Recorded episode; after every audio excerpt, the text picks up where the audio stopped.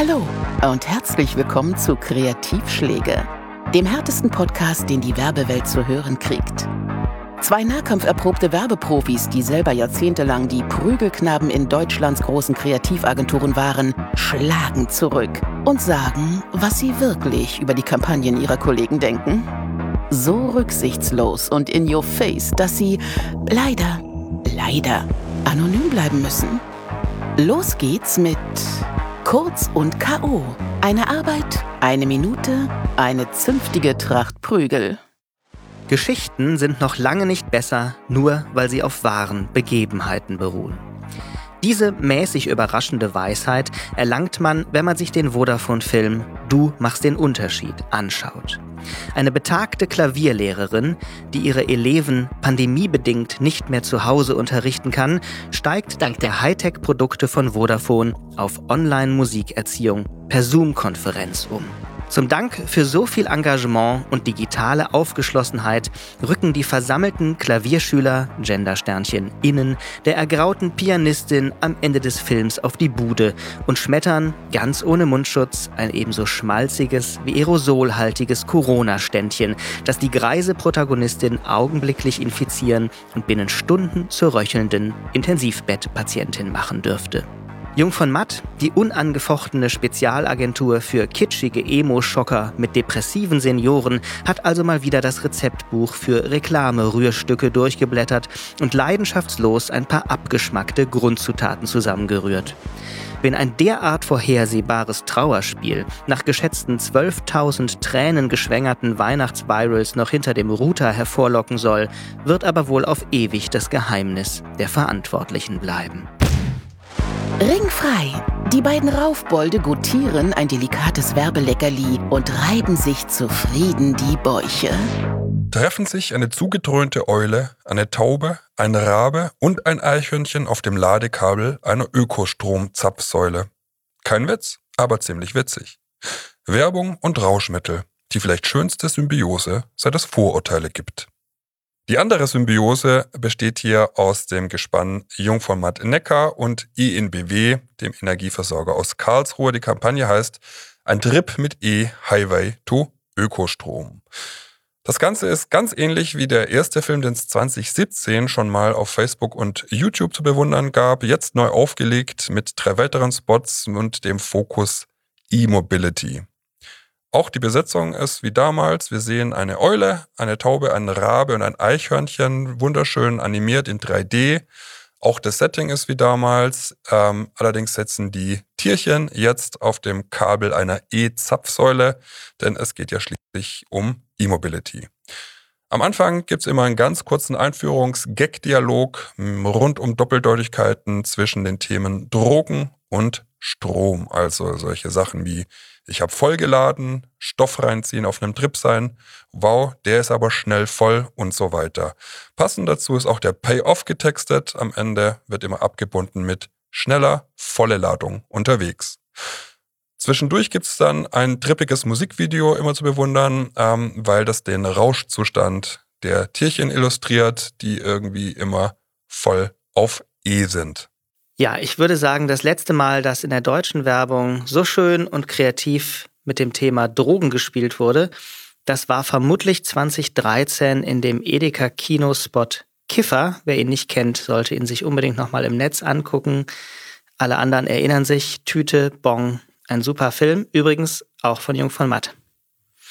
Und ähm, in dieser ENBW-Kampagne wird, würde ich sagen, der Traum eines jeden Kreativen wahr, nämlich Werbung für Ecstasy machen und dabei so tun, als würde man Elektrizität verkaufen.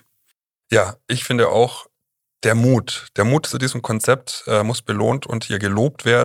Ein erzkonservativer Energieversorger, der es sich äh, zutraut, hier mit einem Drogendealer verglichen zu werden, das ist schon aller Ehren wert. Das sehe ich genauso. Deswegen würde ich sagen, die Agentur hat auf jeden Fall ein Riesenkompliment verdient in diesem Fall. Das größte Kompliment geht aber definitiv an den Kunden, an ENBW. Die haben sich mal so richtig locker gemacht. Wie auch immer sie das angestellt haben. Ich habe keine Ahnung. Ähm, vielleicht mit E. Ähm, das ist auch der passende Übergang zu meinem nächsten Lob, denn E steht auch für E wie Execution und der Spot ist ganz wunderbar exekutiert. Der ist einfach handwerklich super sauber gemacht. Die 3D-Animationen sind wirklich auf Hollywood-Niveau und die Liebe zum Detail, musikalisch wie visuell, sind wirklich überall überzeugend. Des Weiteren sind die popkulturellen Referenzen hier auch wirklich mal unpeinlich und das kommt nicht oft vor. Ja, das sehe ich genauso, aber wir wollen nicht nur loben. Ich habe zwei ganz kleine Mäkeleien gemein, wie ich bin. Also das Ganze ist fraglos, schräg, mutig, witzig, durchgeknallt, haben wir jetzt schon gesagt. Alles ist super. Ich hätte mir gewünscht, dass nochmal ein bisschen mehr Fantasie und ein bisschen mehr Fleißarbeit in die Liedzeilen der Texte dann geflossen wäre, die dann jeweils in der Drogenerfahrung äh, kommen und das, was die Vögel singen, da reimt sich dann manchmal was auf lalala oder es kommt ein unreiner Reim. Äh, das ganze Ding ist so super, dass man da, glaube ich, noch ein bisschen besser hätte werden können. Da ist noch Luft nach oben. Und ein anderer kleiner Kritikpunkt ist die Tatsache, dass diese Vögel, die auf diesem Elektroladekabel sitzen, sich quasi nur ein bisschen konzentrieren müssen und dann kriegen sie ihre volle E-Ladung ab, statt in irgendeiner Form, ich sag mal, Kontakt zu diesem Strom aufzunehmen. Das hat mich zumindest beim ersten Gucken irritiert. Zum Beispiel mit dem Schnabel leicht in das Kabel zu hacken oder einen Fuß an die Ladesäule zu halten. Ich weiß es nicht, was auch immer, aber so rein spirituell hat noch niemand in diesem Leben eine volle Dröhnung gekriegt. Da hätte ich mir gewünscht, dass man einfach diesen, ja, diesen Vorgang des High-Werdens noch ein bisschen logischer gestaltet. Das sind aber Mini-Mäkeleien auf hohem Niveau. Das, ja, ja, das wäre viel deutlicher gewesen, mit dem Schnabel da einmal ans Kabel gehen und zack, weiß man, wo das herkommt. Ähm, das sehe ich genauso. Außerdem, auch ich habe noch so einen kleinen Kritikpunkt anzumerken. Ähm, in der Hookline, die du ja schon kritisiert hast, sehr einfacher Reim. Veronika, das E ist da, singt da ja immer irgendwer irgendwie.